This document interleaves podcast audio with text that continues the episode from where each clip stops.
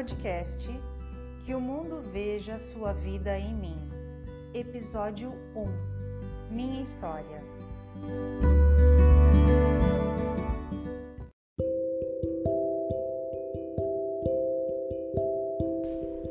Olá, bom dia, boa tarde boa noite. Não sei que horas você vai ouvir esse áudio, mas aqui estou eu para contar um pouco da minha história. É, eu me chamo Letícia, tenho 21 anos e moro em Brasília. Provavelmente você deve estar pensando, cara, é, você só tem 21 anos, o que, que você tem para contar né, da sua história? E eu acredito que, mesmo sendo nova, é, a gente pode ter tido muita experiência na nossa vida, mesmo em poucos anos. E eu já tenho uma longa história para contar.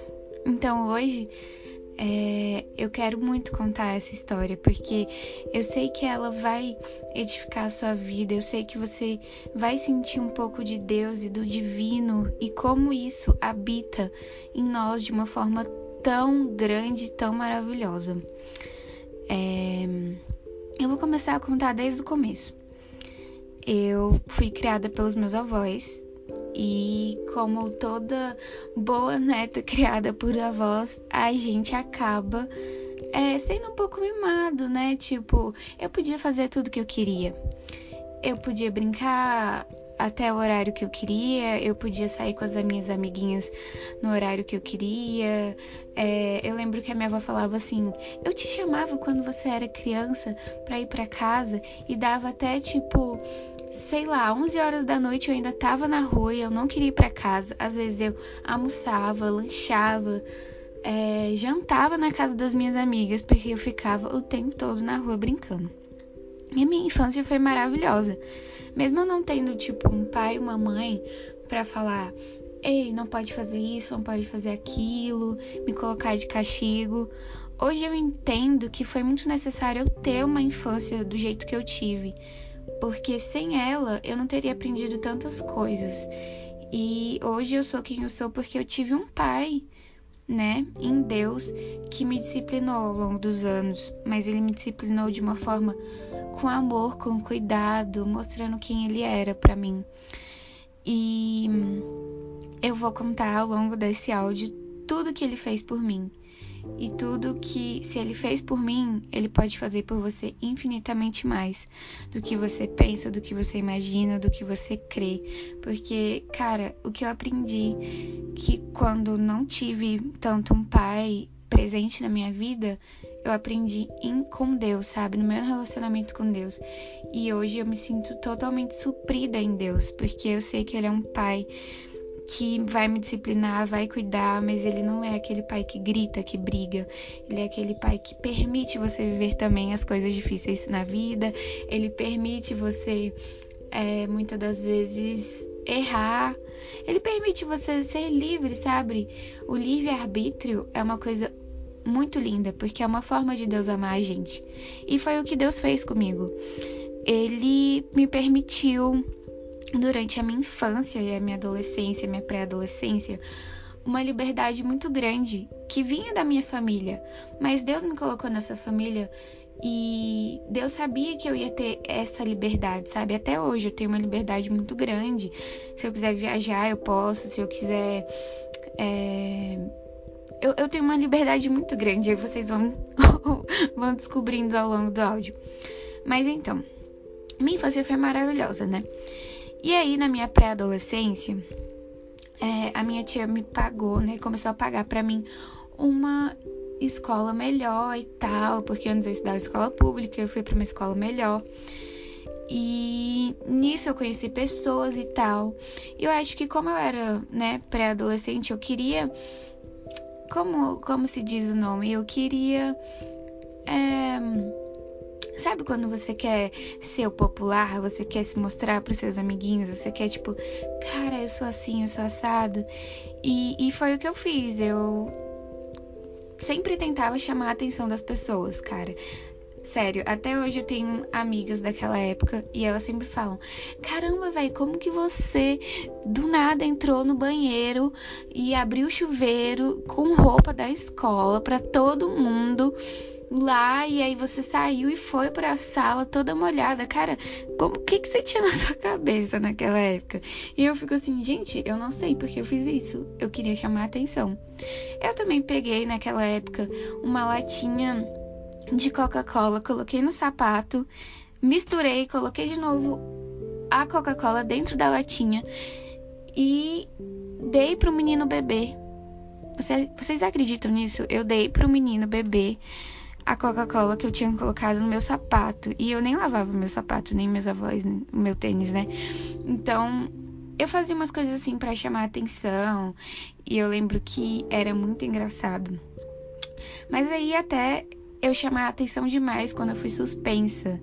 Porque eu usava um short que ele tinha uns bolsos e eu coloquei uma biba dentro do meu short.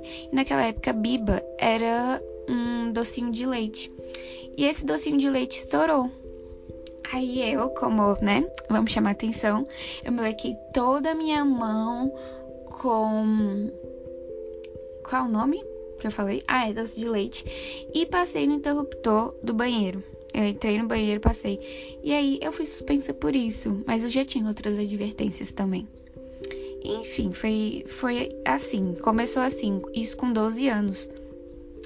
Mas aí com 13 anos eu mudei de escola, já que eu já tinha sido suspensa e alguma, algumas pessoas já tinham saído esco dessa escola também. E fui para outra escola. Nessa outra escola era muito mais liberado as coisas, era menos rígido. E foi uma época, né? Eu tinha 13 anos, foi uma época que eu pensava em coisas que hoje eu fico assim, meu Deus, onde estava a minha mente naquela época? Eu, com 13 anos, o meu filme favorito se chamava Cristiana F., Drogada e Prostituída. E eu amava esse filme porque eu falava, caramba, vai, esse filme mostra a liberdade que o ser humano tem que ter, que a gente tem que viver a vida, a gente tem sim que beber, usar drogas. Cara, eu queria usar heroína com 13 anos. Eu queria saber qual era a sensação, porque eu já fumava maconha naquela época. E eu queria ver como que era aquilo tudo, cara, porque tipo assim, a liberdade para mim já era tão grande desde a minha infância que, véi, será que se eu fizesse isso meus avós iam brigar comigo? E eu lembro que foi chamado, né, os meus avós na escola, porque eu fui pega, né, fumando maconha fora da escola. E aí viram que eram as pessoas lá, né, porque a gente tava com uniforme, e ligaram para minha família, sabiam que era eu e outras pessoas, e a minha família foi lá. E na época foi a minha tia também. E nisso é, eles conversaram comigo e eu falei: olha, eu acho que a liberação da maconha tem que ser algo é, que tem que acontecer e tal. E aí a minha família ficou assim transtornada. Eu lembro que a minha tia falou para mim: "Eu prefiro que você morra do que você do que você vire uma maconheira". E todas essas coisas para uma pré-adolescente, elas impactam muito na nossa mente, né, na nossa vida. Mas eu passei por isso, assim, com 13 anos era isso que eu pensava, era isso que eu imaginava. Mas eu lembro também que todos os dias de manhã, quando eu acordava, eu não me sentia disposta, eu não tomava café da manhã, eu ficava meio enjoada. E eu não conseguia estudar, eu chegava da escola, almoçava e dormia praticamente a tarde toda. É, dormia muito, dormia cedo à noite também, mas eu ficava muito no telefone conversando com uma amiga minha, a Aline. E eu lembro que a gente pagou uma conta, no caso ela, de 300 reais, porque a gente conversava muito pelo telefone. Mas é, eu, eu me sentia muito mal, sabe, nessa época. Mesmo com todos esses pensamentos, mesmo com toda essa liberdade, é, eu me sentia mal fisicamente e psicologicamente, de uma certa forma. E era como se, sei lá, o que que fosse o limite da minha vida. Eu não tinha limite, sabe? Para mim tudo podia acontecer, tudo era permitido. Daí eu falei, tia, eu preciso ir no médico porque todos os dias eu passo mal. Comecei a passar mal quase todos os dias. E com 14 anos, a minha tia falou: não, vamos pro médico. Fui pro médico, fiz vários exames, deu que não era nada.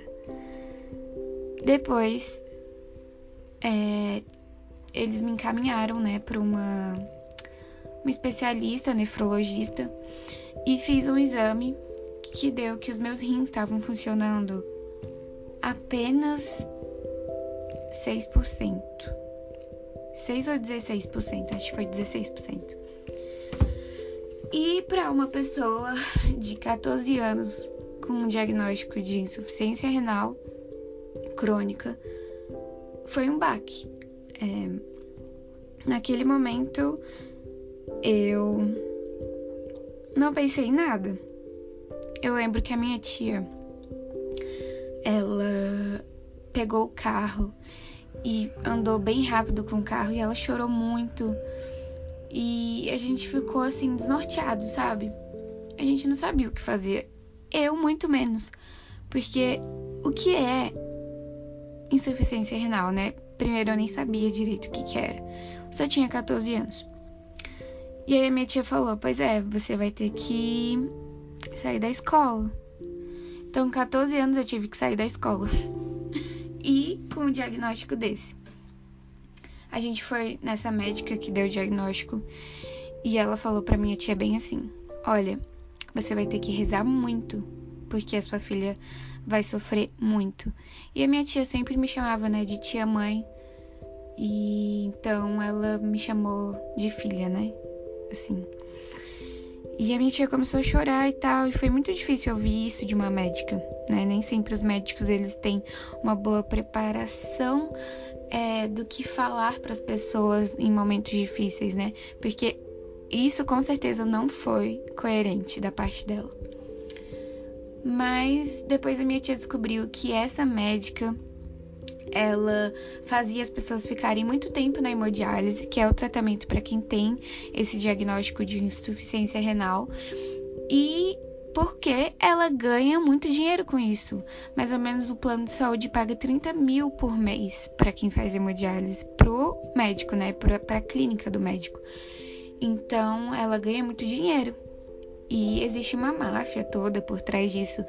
Mas é, a gente não pode fazer nada, né? Então, é, se você um dia tiver algum parente que tenha algum diagnóstico de saúde, de, de problema de saúde, por favor, verifica, pesquisa, converse com as pessoas, vai atrás, porque, né, foi isso que a minha tia fez e a minha tia logo falou: não, a gente vai procurar outros médicos.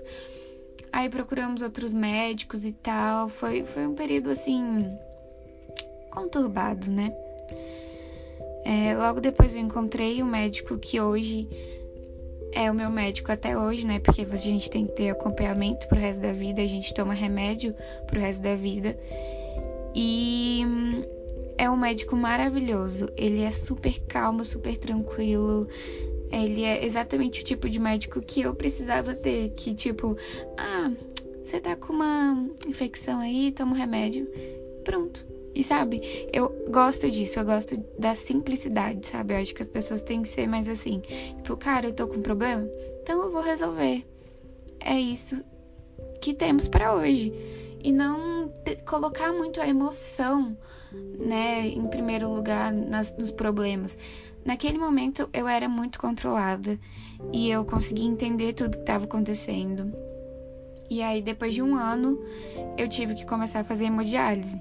Para quem não sabe o que é hemodiálise, é um tratamento onde funciona como um rim artificial, né? Eles colocam duas agulhas grossas no seu braço e uma agulha puxa o seu sangue para limpar as impurezas, né? Porque é isso que o rim faz, limpa as impurezas do, do sangue. E aí voltava com, em outra agulha no seu braço para o sangue limpo, né? Para você ter o sangue limpo de novo no seu corpo. E eu fazia de segunda a sábado, uma hora e meia por dia. Nessa época, né, em 2015, com 15 anos, eu emagreci muito. Eu lembro que eu pegava, pesava 48, tipo, hoje eu peso 60 e tantos. E hum, foi muito louco, porque foi uma fase que eu sentia paz apesar de tudo, né? Agora eu vou começar a contar sobre por que, que eu senti essa paz. É, naquela época eu não entendia o porquê, mas hoje eu entendo que logo depois que eu recebi o meu diagnóstico com 14 anos, é, outra tia minha, tia Selminha, que é uma pessoa muito espiritual, ela busca muito Deus. Ela logo falou: Olha, é, preciso que você seja batizada. Deus me falou que você precisa ser batizada. E eu ganhei um dia de batismo muito lindo. Foi na casa dela, foi na piscina dela. Teve comidas, teve louvor. Eu fui batizada nas águas e no Espírito Santo, né? E foi um momento muito, muito incrível, assim, que hoje eu vejo, tipo, naquela época eu não tava entendendo nada do que tava acontecendo. Mas hoje eu, caramba, velho, foi incrível, foi um momento tão único. Foi um encontro ali, a partir daquele momento eu vi que eu já tinha uma proteção diferenciada na minha vida, sabe? Era como se, tipo, Deus estivesse mais presente na minha vida, mais fácil de acessar Ele. E com 15 anos eu comecei a falar, véi, quem é esse Deus? Por que, que eu fui batizada? Sabe, eu sei que as pessoas falam de Jesus e tal, mas, cara, eu sei que Jesus é um cara que viveu há muitos anos, mas, tipo, por que, que eu fui batizada hoje, velho? Por um cara que morreu há tantos anos atrás, sabe? E eu peguei uma Bíblia e comecei a ler. E eu lia todos os dias todos os dias na época que eu fazia tratamento. E eu buscava ler aquilo para tentar entender quem era aquele Deus e por que que eu tava indo atrás disso. Tipo, pra quê, gente? Será que só porque eu preciso de um milagre e agora eu preciso de Deus? E de ajuda, no caso, né? E aí eu fui lendo, fui lendo, fui lendo e fazendo tratamento. Esse momento de tratamento é, foi muito tranquilo. Mesmo a hemodiálise sendo um, algo muito invasivo, algo muito delicado, foi um momento tranquilo na minha vida. Eu me sentia em paz. Eu me sentia vivendo algo que eu precisava viver. E era muito louco porque eu não tinha noção de propósito naquela época, mas eu tenho certeza que eu estava vivendo um propósito um, com um significado, algo que eu iria aprender, que eu iria colher frutos depois, que eu iria entender, que eu ia crescer com aquilo, sabe? E hoje eu sou a pessoa que eu sou porque eu precisava passar por algumas coisas na vida. E ainda não, não era nem o começo essa hemodiálise, né? Mas essa hemodiálise demorou nove meses. E um dia, né, eu tava muito triste, muito cansada, porque é um tratamento invasivo. E eu tava, cara, eu quero tanto poder viajar, eu não posso viajar, eu não posso fazer muitas coisas, eu não posso voltar a estudar. Eu só quero voltar a estudar e conhecer pessoas e fazer amizades. Foi uma época que eu tava muito sozinha, porque eu não tinha contato para quase ninguém dos meus amigos. Eu tinha saído da escola, então é, acho que a única pessoa que sabia o que eu estava passando exatamente era uma amiga que até hoje é muito amiga minha, que era a Aline. E ela também era muito nova para entender o que estava acontecendo. Mas ela foi me visitar e tal. Só que eu tava bem sozinha. Eu tava eu, minha avó, minha tia, minha prima. E era. Esse era o meu convívio, assim. E o esposo, o ex-esposo da minha tia. Daí, com, com o tempo, eu fui cansando desse tratamento e eu fui falando para psicóloga que ela é muito uma inspiração para mim, a psicóloga hospitalar que tinha na clínica. E eu conversei com ela e eu lembro que ela começou a falar de Jesus para mim. Eu sei que pode até não ser ético isso dela falar, mas ela falou. E foi porque eu permiti, eu falei, caramba, é... eu tô buscando a Deus, eu tô conhecendo mais a Deus, eu tô lendo a Bíblia, mas eu não entendo isso e ela é cristã e ela foi falando de Jesus para mim e aquilo foi, sabe, é, é muito. Ai, gente, desculpa. Fez um barulhão, né? Mas então, é muito delicado quando a gente tá passando por um problema e a gente escuta umas promessas tão bonitas que tem na Bíblia, né? Tipo, se você tá cansado, sobrecarregado, venha que eu te darei descanso, meu jugo é suave, meu fardo é leve. É, tem tantas promessas lindas na Bíblia e eu acredito que isso me chamou a atenção. E ouvi aquilo, cara, Jesus te ama. Eu pensava, mas ele me conhece? Eu tinha tantas perguntas para fazer, eu não entendia nada direito. E eu acho que isso é muito importante, sabe? Às vezes a gente só escuta palavras e a gente não questiona. É importante a gente questionar, é importante a gente ir atrás.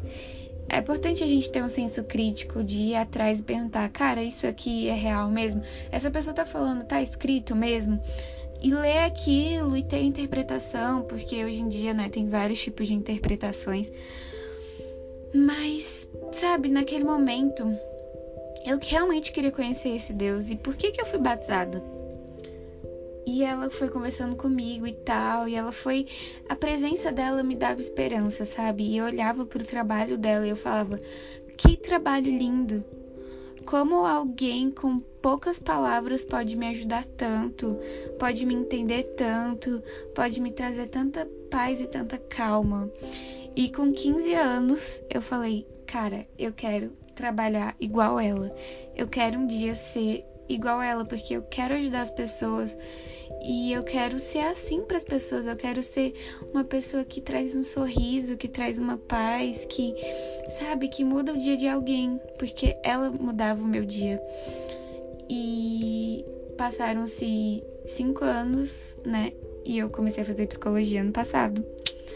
E é o meu sonho ser psicóloga. Eu, desde essa época, eu falei, caramba, eu quero ser psicóloga.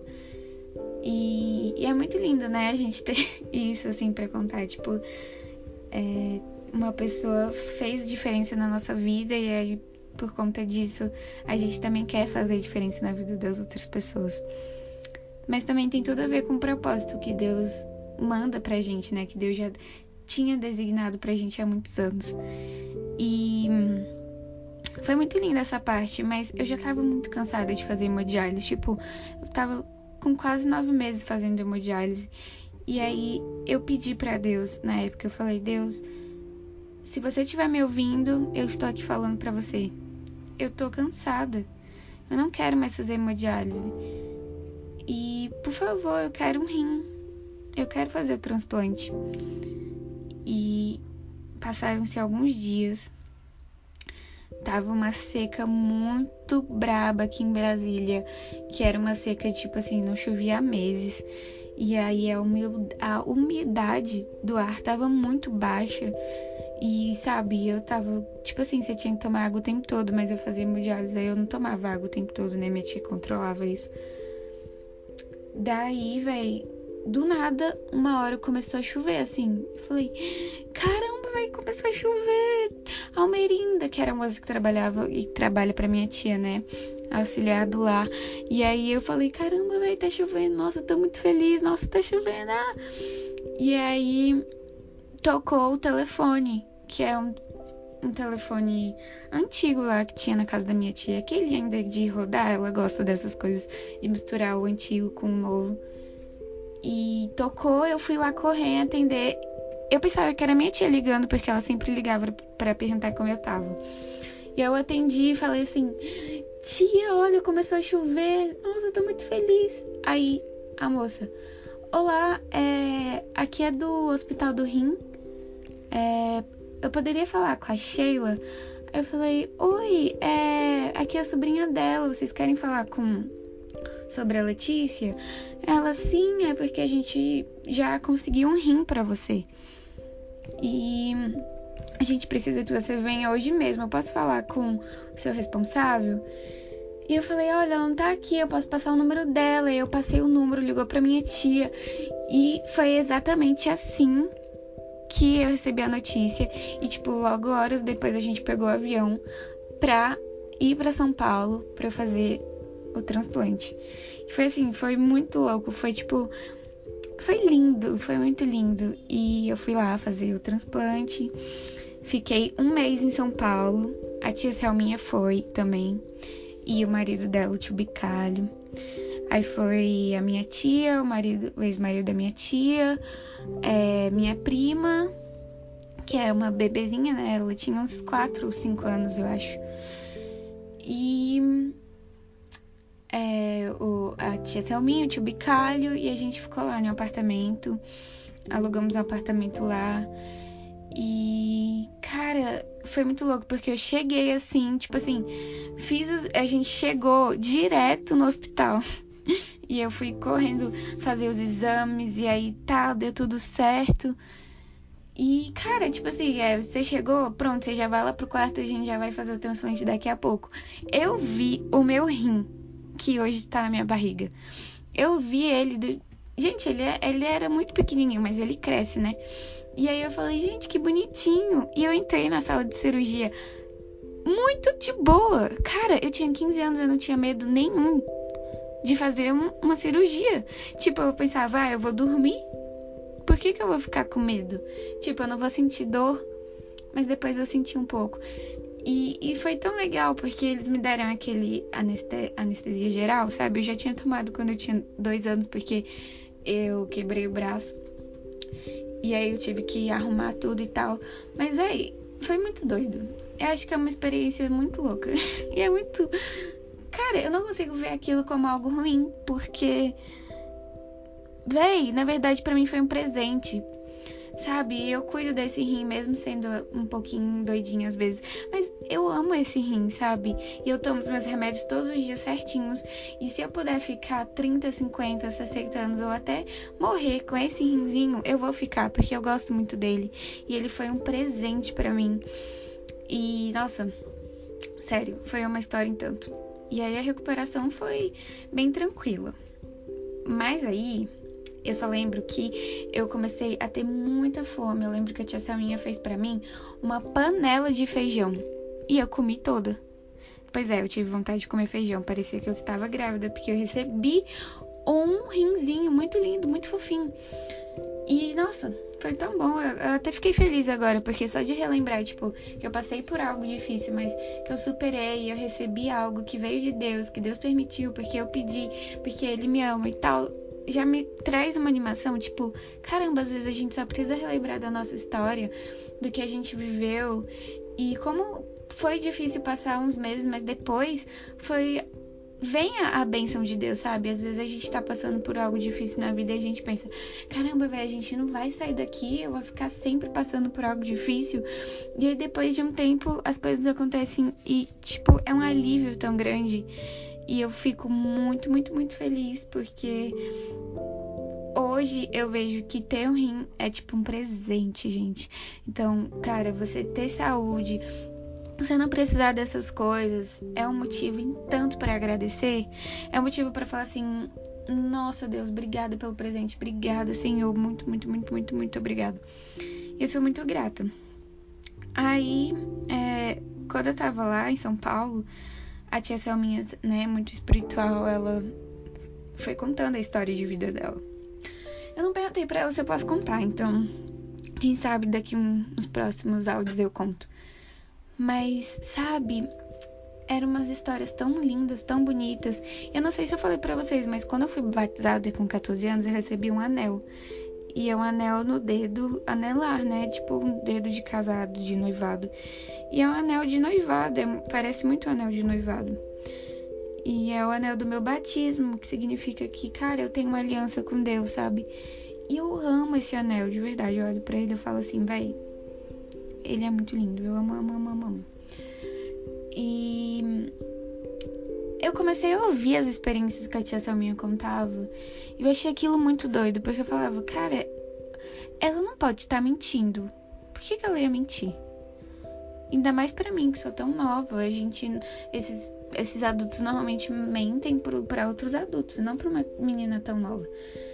E aí eu falei, caramba, vou começar a fazer cartas para Deus na época que eu tava lá. E eu fiz várias cartas para Deus. Eu contava para Deus como foi meu dia, o que, que aconteceu no meu dia. Nossa, era muito, muito bonitinho. E eu fiz, né, é, várias cartas para Deus e tal. E nisso eu tenho elas até hoje, eu guardei elas até hoje, elas estão bem aqui na minha frente. São momentos muito preciosos, sabe, da nossa vida. E a gente tem que guardar em um potinho. E, e sabe, nossa, é muito, muito, muito importante guardar essas histórias e, e contar essas histórias também. E não acaba por aí, eu acho que eu vou fazer parte 2 desse áudio porque eu ainda tenho muita coisa para contar. É, mas então foi isso, assim. Ela foi me contando essas experiências e e lá eu tive uma a minha primeira experiência com Deus, que foi quando eu tava no quarto e eu senti uma coisa estranha entrando nesse quarto, né? Que era o quarto alugado lá em São Paulo, o apartamento. E eu senti algo estranho entrando. E eu pensei que era minha tia. Aí eu fingi que eu tava dormindo. Sabe quando a gente finge que tá dormindo? É... E eu olhei assim rapidão. Eu vi que não era minha tia, que não era ninguém mas a porta tinha até aberto um pouco, sabe? Eu vi e eram vários pontinhos assim, como se fosse várias estrelinhas brilhando assim. E eu fiquei com medo, eu fiquei, meu Deus, o que é aquilo? Gente, sabe quando você sente uma presença estranha? Não sei se isso já aconteceu com você. Mas, cara, eu peguei o cobertor, peguei o travesseiro, saí correndo, fui pro quarto da minha tia. Falei, tia, posso dormir com você? Porque eu senti uma coisa estranha lá no quarto e tal. Ela, pode e tal, eu dormi com ela. A gente, foi muito estranho. E aí, no outro dia, quando eu contei pra tia Selminha, ela, ah, foi Espírito Santo te visitando. E eu, gente, mas quem é esse espírito? Eu não sei se eu quero ver ele, não. e, ai, gente, é muito louco, né? Quando a gente tem experiência assim com Deus. Essa foi a minha primeira experiência. A segunda experiência foi quando a tia Selminha, no meio da rua, ela estava falando para mim sobre Deus. E a gente estava caminhando lá em São Paulo, como pessoas normais caminham na rua. Do nada, ela olhou para uma mulher que estava vindo na nossa frente, era uma, era uma moradora de rua. E ela veio assim andando e a tia Selminha, eu sei o que está acontecendo na sua vida. Eu sei de onde Deus te tirou. E começou a orar por ela e falar um monte de coisa. E tipo, tinha outras pessoas passando na rua e elas ficaram olhando assim, oxe. E a tia Saminha começou a falar um monte de coisa e a mulher começou a chorar. E a tia Saminha, aconteceu tal coisa na sua vida, né? Aí a mulher, aconteceu. Ai, meu Deus. Aí você cantava na igreja, não cantava? Aí ela cantava, não sei o quê. E eu fiquei, gente, como que a tia Selminha sabia disso? Do nada a voz da tia Selminha mudou. Não era mais uma voz dela, parecia que, sei lá, parecia que era a voz de Deus. Tipo assim, ela tava falando com tanta ênfase assim. Eu sei o que aconteceu. Não, não era assim também, mas era uma voz muito forte, sabe? E eu falei, meu Deus, o que, que tá acontecendo? Eu comecei a chorar, eu levantei as mãos, comecei a orar pela mulher. E cara, eu nunca tinha feito parte de uma igreja. Eu não sabia que eu devia orar por aquela mulher. Eu só levantei as mãos e comecei a orar, sabe? Foi um momento muito, muito lindo. E, gente, nossa, é tão incrível isso. Sério, é tão incrível quando a gente simplesmente se entrega, sabe? Se entrega para Deus, porque Deus nos usa para ajudar pessoas. E foi o que a tia Saminha fez. Eu acredito que se aquela mulher seguiu o que a tia Selminha falou, que era claramente Espírito Santo falando através da tia Selminha, a vida daquela mulher mudou, sabe? E eu vi que ela tava na situação de rua por conta de drogas e tal. Mas, cara, Deus tem uma nova história até para aquela pessoa, sabe? E eu achei muito linda. Aquela foi minha outra experiência, assim que né, não tô tão acostumada a ter tantas experiências assim. Naquela época eu não estava acostumada, hoje eu estou. Hoje já aconteceu tanta coisa, mas teria que ser para um próximo áudio para contar tudo. E foi isso em 2015, né? Com 15 anos. Já com 16 anos, eu voltei a estudar, eu fiz supletivo e comecei a ir para a igreja. No começo eu era muito assim resistente, eu não queria ficar participando de uma igreja. Eu não queria porque para mim eu conseguia buscar Deus na minha casa, no meu quarto, não precisava ir para uma igreja. Só que hoje eu percebo que a igreja é muito importante. Por que, que a igreja é importante? Porque assim, o relacionamento com Deus, em primeiro lugar, é você sozinha. E isso tá certo. É você no seu quarto, você buscando Deus sozinho. Mas a prática do cristianismo é com as pessoas da igreja. Você põe em prática tudo que você aprendeu com Deus é na igreja.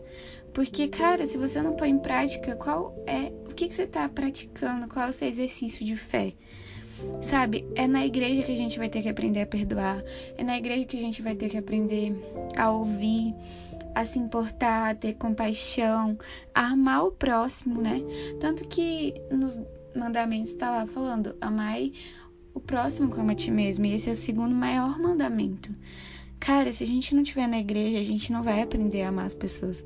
Porque as pessoas que estão na igreja normalmente são pessoas sensíveis e a gente erra muito com as pessoas. Então lá a gente vai ter que, tipo, cara, eu errei com você, me perdoa, por favor, e tal. E a pessoa vai ter que te perdoar também. Porque a gente vai estar em constante conflito, assim, uns com os outros. Por quê? Porque não é fácil ter relacionamento com as pessoas. E, cara, eu, às vezes a gente acha diferente. Tipo, antes de eu entrar na igreja, eu achava que é, as pessoas da igreja são muito corretas, elas nunca brigam, elas nunca fazem nada de errado. E é, você tem que seguir esse padrão, você tem que ser assim, certinho, e que todo mundo se ama e, e se ajuda e quer sempre estar tá um com o outro, quer estar tá sempre, sabe, fazendo tudo certinho e tal. Mas não, cara, as pessoas da igreja elas são pessoas normais. E eu ouvi uma vez em uma pregação que, cara, as pessoas que estão na igreja são as pessoas que mais precisam de ajuda normalmente. Por quê? Porque elas reconheceram que precisam de ajuda e elas estão ali para buscar ajuda. Tanto que uma igreja devia se chamar de hospital espiritual. A igreja é um hospital espiritual. A gente está ali para ouvir, para abraçar, para perdoar, para cuidar, para, sabe, ajudar uns aos outros. E é muito louco isso também, né? Porque, cara, a gente tem uma visão totalmente diferente. Tipo, mano, quem tá ali tem que ser perfeito. E não, quem tá ali tem que ser um ser humano quebrantado, coração aberto é, e com vontade de, de buscar a Deus. Você não precisa estar nem com vontade de mudar quem você é. Se você tiver com vontade de buscar a Deus, em Deus ele vai te falar o que você deve fazer, sabe? E não eu e não um pastor, mas em Deus, sabe? Em orar, em buscar, ele vai ir te guiando nos caminhos que você deve seguir em Deus. E caramba, velho, era um momento assim, eu nunca imaginei que eu ia ser tão feliz na igreja. Em 2017 eu comecei a viver tantas coisas. Cara, falavam assim: Letícia tá precisando lavar louça. Eu ia lá. Letícia tá precisando ser caixa da cantina. Eu vou lá. Letícia tá precisando arrumar a sala ali. Eu vou lá. Cara, eu vivia de segunda a segunda na igreja praticamente, porque eu tinha uns amigos que moravam lá também. E era muito bom ir pra lá. Mas eu tava disposta, eu tava disponível. Eu falava, gente, por que, que a gente não vai evangelizar nas ruas? Por que, que a gente não vai fazer as coisas para as pessoas? Por que, que a gente não vai, sabe? Caramba, eu queria mais, eu queria fazer mais, eu queria estar disponível o tempo todo para Deus. E é aquela coisa, né? Quando a gente conhece o nosso verdadeiro amor, aí a gente quer se entregar de, em todas as áreas. A gente quer, sabe? Uau, nossa, eu tô sentindo amor de Deus, eu tô sentindo paz, eu tô sentindo felicidade, eu tô sentindo alegria. eu quero me entregar para isso, eu quero fazer as coisas, eu quero viver para isso, porque Deus é muito bom, porque Deus é verdadeiro. E cara, Deus fez tudo por mim, eu quero retribuir com o meu amor, com o meu cuidado, com a minha verdade. E a gente vive isso e é intenso, é verdadeiro. Hoje eu tenho propriedade para falar que aquela época foi uma época mais feliz da minha vida. Hã? Como assim? Cara, é porque eu tava o tempo todo com Deus, eu tava fazendo coisas para Deus. E hoje eu percebo que meu propósito é estar tá fazendo coisas para Deus. E Deus ama quando a gente tá ajudando os filhos dele. Então, tipo, na igreja é o lugar que a gente vai poder ajudar as pessoas.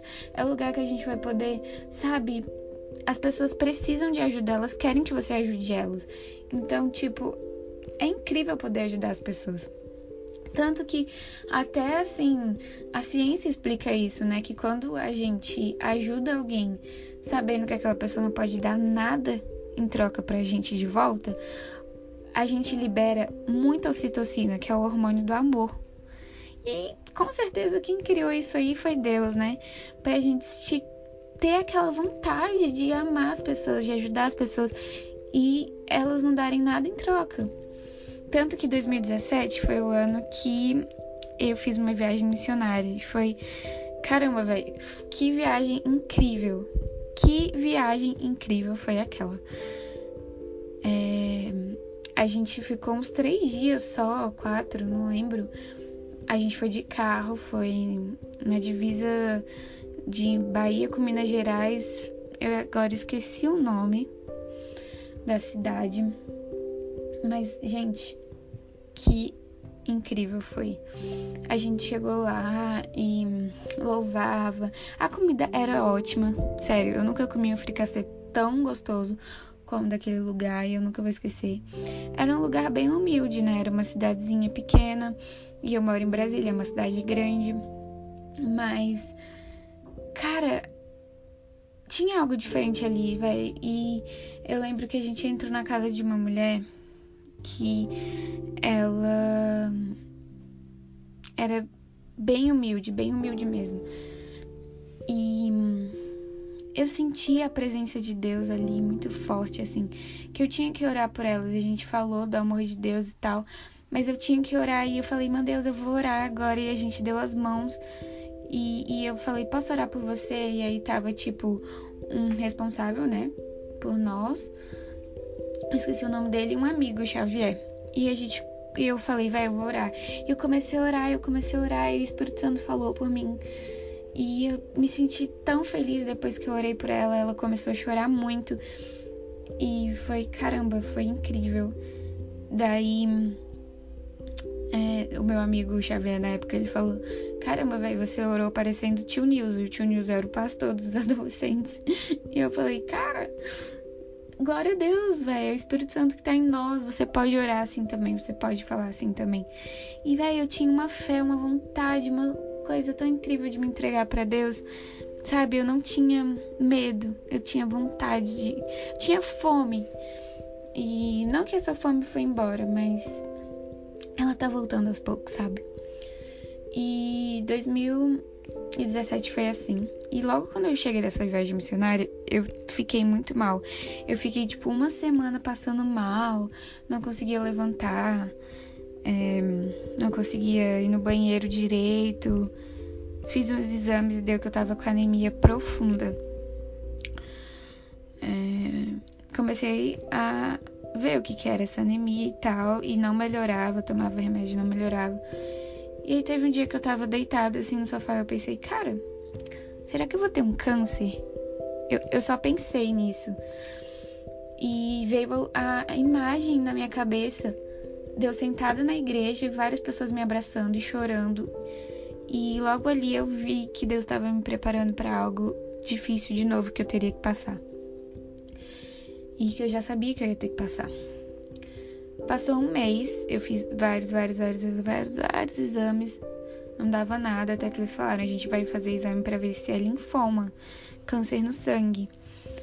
Eu tive que fazer aquele exame da medula, que eles colocam uma agulha gigante na sua medula aqui, tipo na, na sua lombar. É uma dor horrível. Eu acho que eu nunca senti uma dor tão grande.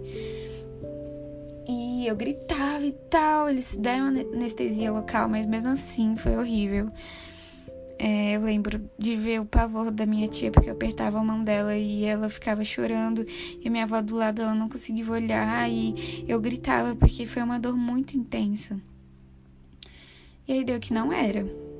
Depois eu fiz outros exames e eu lembro que eu nunca fiquei tanto tempo com um gelzinho na minha barriga e um médico olhando a minha barriga. A gente ficou tipo assim duas horas. Eu falava, não vai acabar não? E o médico, não. E ele tava tipo assim, assustado olhando a minha barriga. E, e ele, tipo assim, quando a gente saiu, ele falou assim, vai com Deus. E eu fiquei tipo, será que esse cara viu alguma coisa muito doida em mim? Esse cara não, esse médico, né? E eu fui em outro médico e tal, para ele ver os resultados que foi até o médico hoje, que é da minha avó, né? E ele olhou para mim e falou: Isso aqui é um câncer. É uma metástase e você tem que ser internada hoje. E eu pensei: É agora que eu vou ver Jesus. Eu pensei claramente nisso porque, cara, não tinha o que eu pensar, não tinha o que fazer. Eu só poderia aceitar. E foi o que eu fiz, eu aceitei e fui internada. E médicos vinham me acompanhar e entender o meu caso, porque eles não descobriam que eu tinha. Eles sabiam que eu tava com câncer, mas não qual. A gente teve que fazer uma uma manifestação bem grande, pedir ajuda para as pessoas, divulgação, porque eu precisava fazer simplesmente uma biópsia que custava 12 mil reais para mandar o exame para fora, porque nenhum médico do Brasil conseguia saber o que eu tinha. E aí conseguimos o dinheiro, mandamos o exame para fora. Deu que eu tinha sarcoma, que se chamava tumor do musculizo diferenciado. É um tumor muito, muito raro e no mundo só tem 100 mil pessoas que tiveram isso. E aí, naquele momento eu nem. Cara, eu só pensava assim, velho, vou ver Jesus e tá tudo bem, porque Jesus é o melhor amor que eu vou ter e eu quero muito um dia ver Jesus. Até hoje eu falo, gente, não que eu anseie pela morte, eu amo viver mas eu anseio pelo céu. Eu quero conhecer Jesus, eu quero falar com Ele, eu quero conversar com Ele. Eu quero lá no céu perguntar: Jesus, como foi a sua infância? A Bíblia não conta sobre isso. O que, que você gostava, sabe? Eu quero ser tipo uma psicóloga para analisar Jesus. E, e, cara, eu sei que para eu ver Jesus eu preciso buscar a santidade. E eu quero muito buscar, eu tô tentando agora, porque Gente, eu quero ver Jesus, sabe? Não precisa ser hoje nem amanhã, Deus. Por exemplo, aquela música assim: Então Deus, então me mata agora. Eu não canto essa música, por quê? Porque eu sei que se eu ficar cantando essa música, Deus vai me matar e eu vou pro céu. E eu não quero. Por enquanto não agora. Eu sei que eu tenho um propósito a cumprir e eu só vou morrer no dia que eu cumprir esse propósito. Eu tinha isso muito claro na minha cabeça com 18 anos, sabe?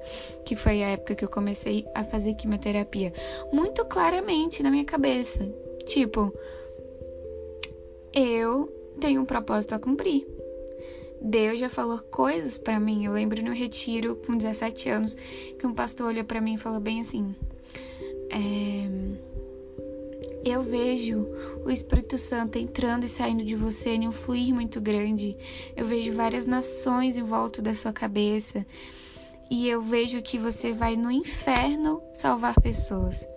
Hoje a revelação que eu tenho dessa, dessa profecia que o inferno é a mente das pessoas, sabe?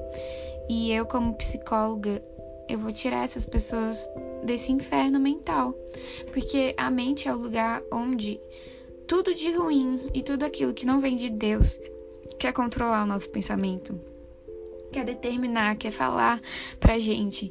E muitas das vezes a gente é adoecido pela mente, né, por conta de fatos orgânicos, mas também por, pelo nosso espiritual, pelo que acontece à nossa volta.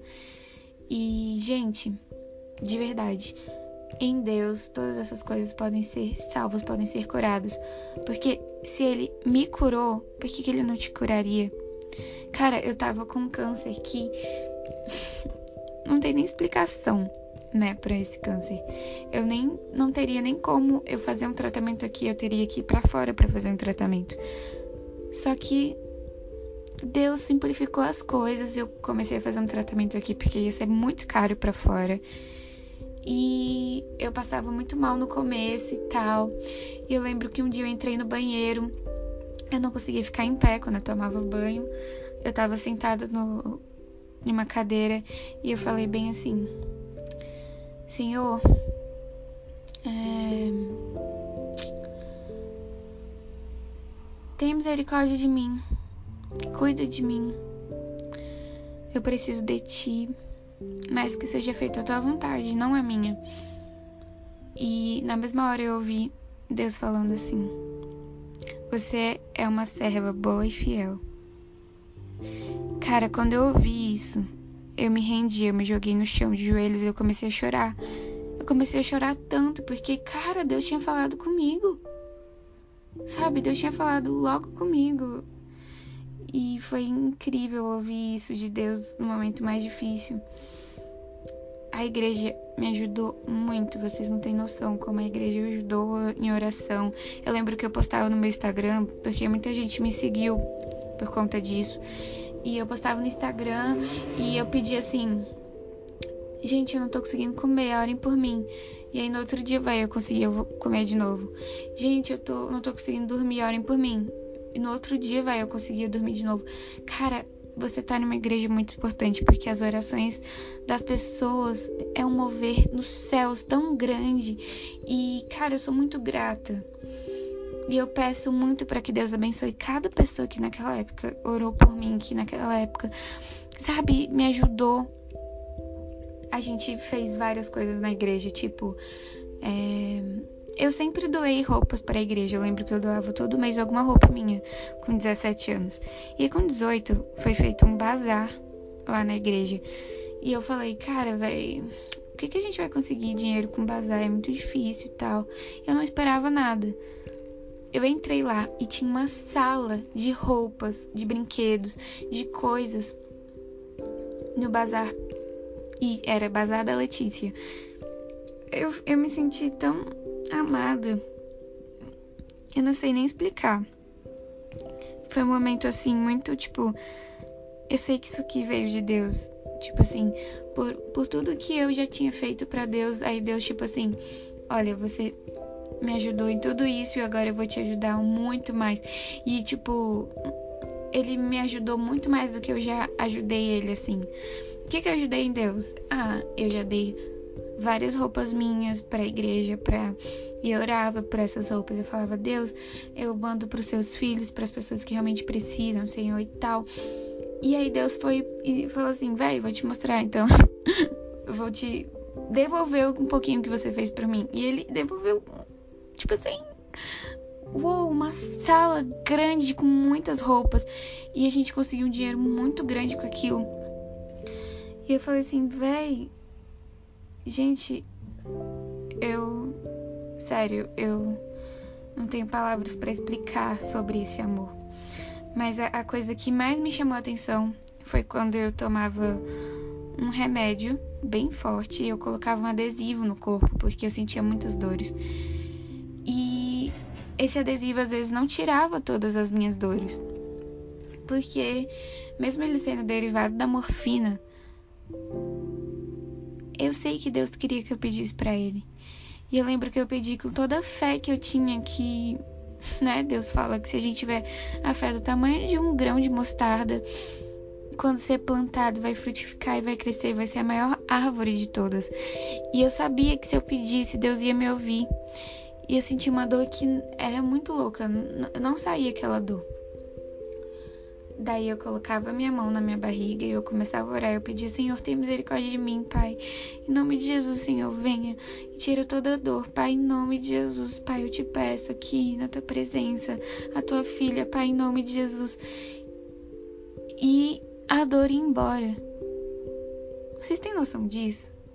Que um adesivo derivado da morfina não tirava minha dor, mas a minha oração a Deus tirava. Porque, velho, quando a gente acredita em Deus, velho, a gente acredita assim, sem duvidar. Eu sei que Ele vai fazer. Ele vai fazer alguma hora, mas Ele vai fazer. Ele faz. Gente, se a gente tiver fé, velho, a gente pode ganhar e viver as coisas mais lindas do mundo em Deus.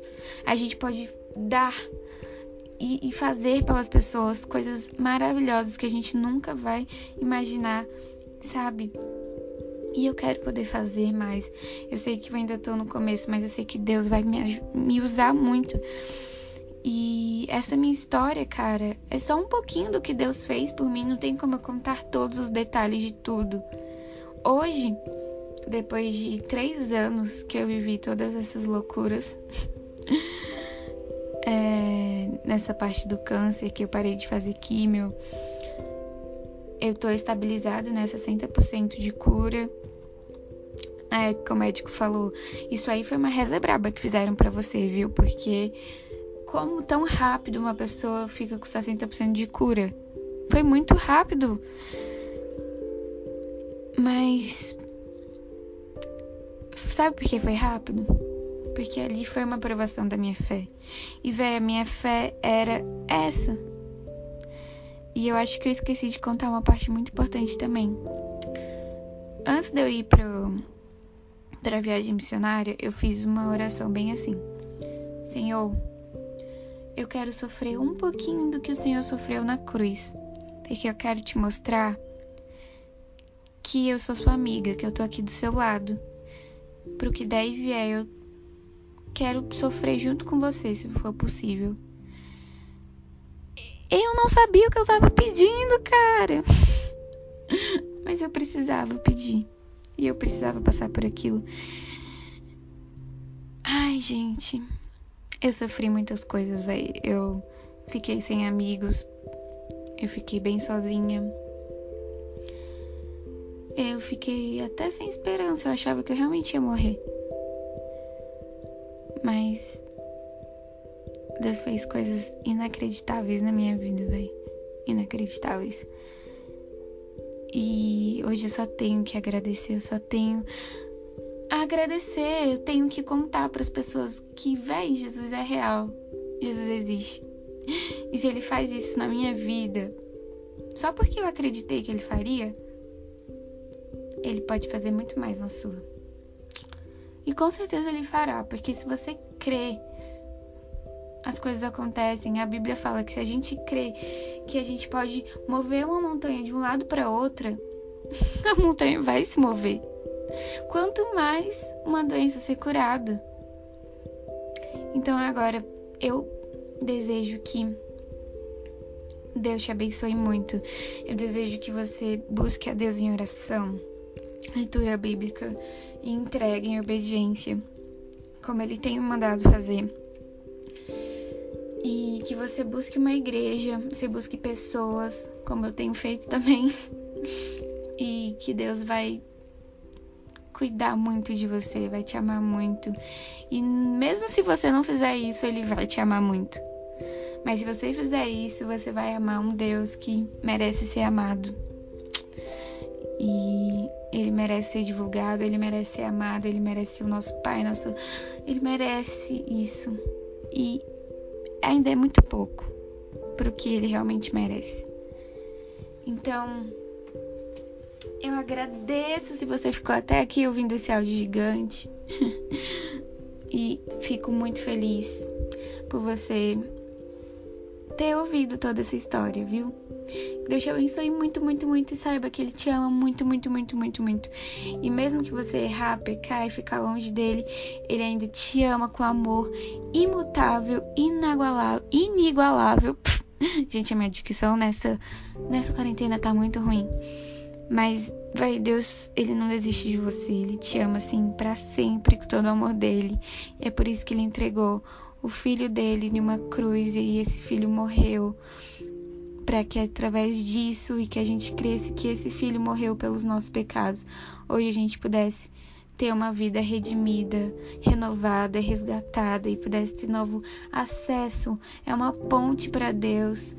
E hoje a gente pode ter uma vida com Deus incrível, não só pelo que ele pode fazer por nós, mas por quem ele é. Ele é um pai, um amigo, ele é a nossa família, ele é o nosso refúgio, ele é a nossa paz, ele é ele é o nosso Deus. para resumir tudo, né? Então é isso, gente. Deus é real e se ele fez isso na minha vida, é porque ele é real, tá? Não tem como só boas energias terem feito tudo isso, não, tá? Mas se você acredita nisso também, vai com Deus e eu espero que você tenha experiências com Deus também, tá bom? E esse áudio já tá ficando muito gigante, mas eu tô muito feliz, muito mesmo, por ter feito esse áudio pra você estar tá ouvindo até agora. Um beijo e obrigada por tudo, obrigada por existir.